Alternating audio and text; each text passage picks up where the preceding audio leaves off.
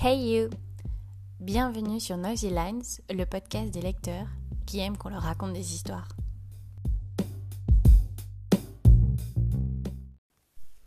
Ici, c'est l'occasion de découvrir un livre ou un auteur, un extrait poignant, un petit bout d'écrit personnel que j'avais depuis longtemps envie de partager à haute voix et non tapis dans l'arborescence d'un ordinateur.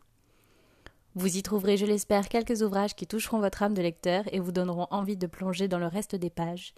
Et si ce n'est pas le cas, vos oreilles auront un peu de bruit de fond le temps d'une page qu'on tourne, jusqu'à la prochaine fois où vous repasserez par là.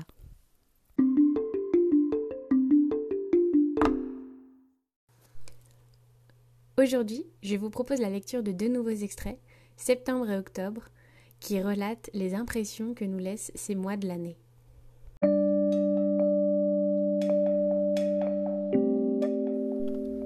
Septembre. Septembre s'en va. Emmenant avec lui les derniers rayons de lumière qui nous aidaient à nous lever le matin pour aller travailler. Le doux rose du ciel à 6h30 est devenu une pénombre où ne brille plus que la fenêtre des voisins d'en face, levée en même temps que nous. La fumée de leurs cigarettes s'envole dans le rayon de lumière que laisse l'ampoule de la terrasse. C'est comme un 1h30 du matin un soir d'été, mais il est 7h et faut se doucher avant d'aller bosser. On monte dans la voiture avec la croyance que les 3 degrés vont se réchauffer. Et on déjeune dans une salle enfermée parce que finalement, il aurait fallu prendre la petite laine qui va bien et qu'on a oublié. Les enfants sont malades, ça se mouche ou renifle au choix.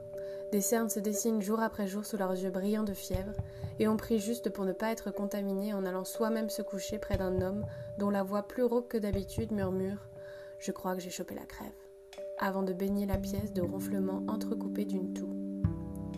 Je roule encore la fenêtre de la voiture ouverte, histoire de me donner l'illusion qu'il fait encore trop chaud dans la petite voiture noire pour ne pas aérer pendant le trajet.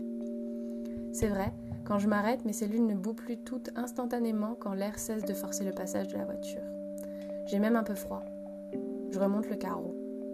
Dans le ciel gris tirant sur le mauve, que le soleil rouge quitte, des milliers de feuilles et de graines s'envolent. Il neige des petits flocons orangés et jaunes qui me rappellent que ce soir, ce sera gnocchi au potiron. Le géant du sucre liquide vendu comme du café a ressorti son traditionnel pumpkin spice latte et soudain, j'ai envie d'expresso, de lait, de sucre et de citrouille mixée recouverte de crème fouettée. Bien sûr qu'on mettra de la cannelle dessus, sinon c'est pas vraiment l'automne. Le début de l'automne nous berce, le froid nous endort doucement, le chocolat nous apaise, les plaides nous protègent. C'est une douce régression avant l'hiver. Avant de renfiler les collants à paillettes et nos sourires crispés de fête de fin d'année, avant les doudounes et les bonnets qui grattent derrière l'oreille et dans la nuque. On accepte que nos t-shirts ne seront plus que sous nos pulls pour que la laine ne nous pique pas la peau. On accepte de revenir aux chaussettes et aux manteaux. Ça y est, j'ai accepté que mes bikinis, mes robes à volant et mes shorts, mes centaines de petits vêtements d'été tiennent tous, sous vide, comme un paquet de knack, dans un sachet hermétique dans le garage, attendant l'été prochain. Comme c'est loin, on se dit que c'est passé encore trop vite, qu'on n'a pas eu le temps, qu'on n'était pas prêt. Que finalement à refaire on ferait mieux, mais on doit attendre 250 jours avant ça. 250 jours. On commence à lutter contre notre baisse de morale allant de pair avec les mains froides et le ciel sombre. La mort des plantes, les corneilles au parc.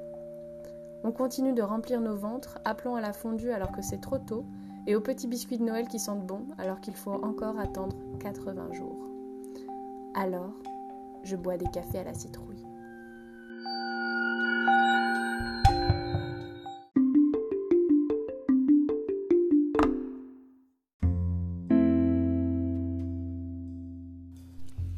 Octobre. Et octobre se meurt avec nos pensées aux défunts.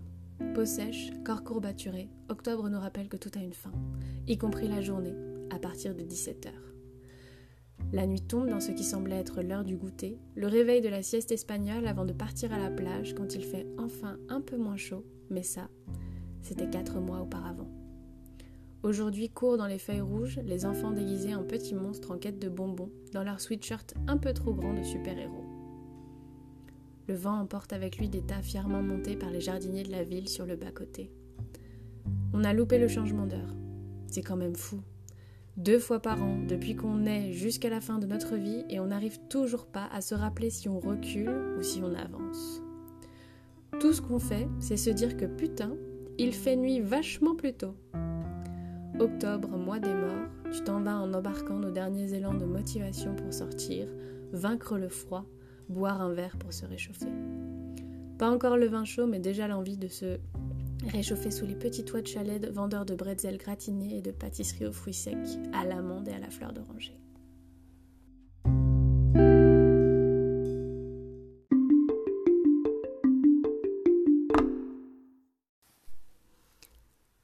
Voilà, on arrive à la fin de cette lecture.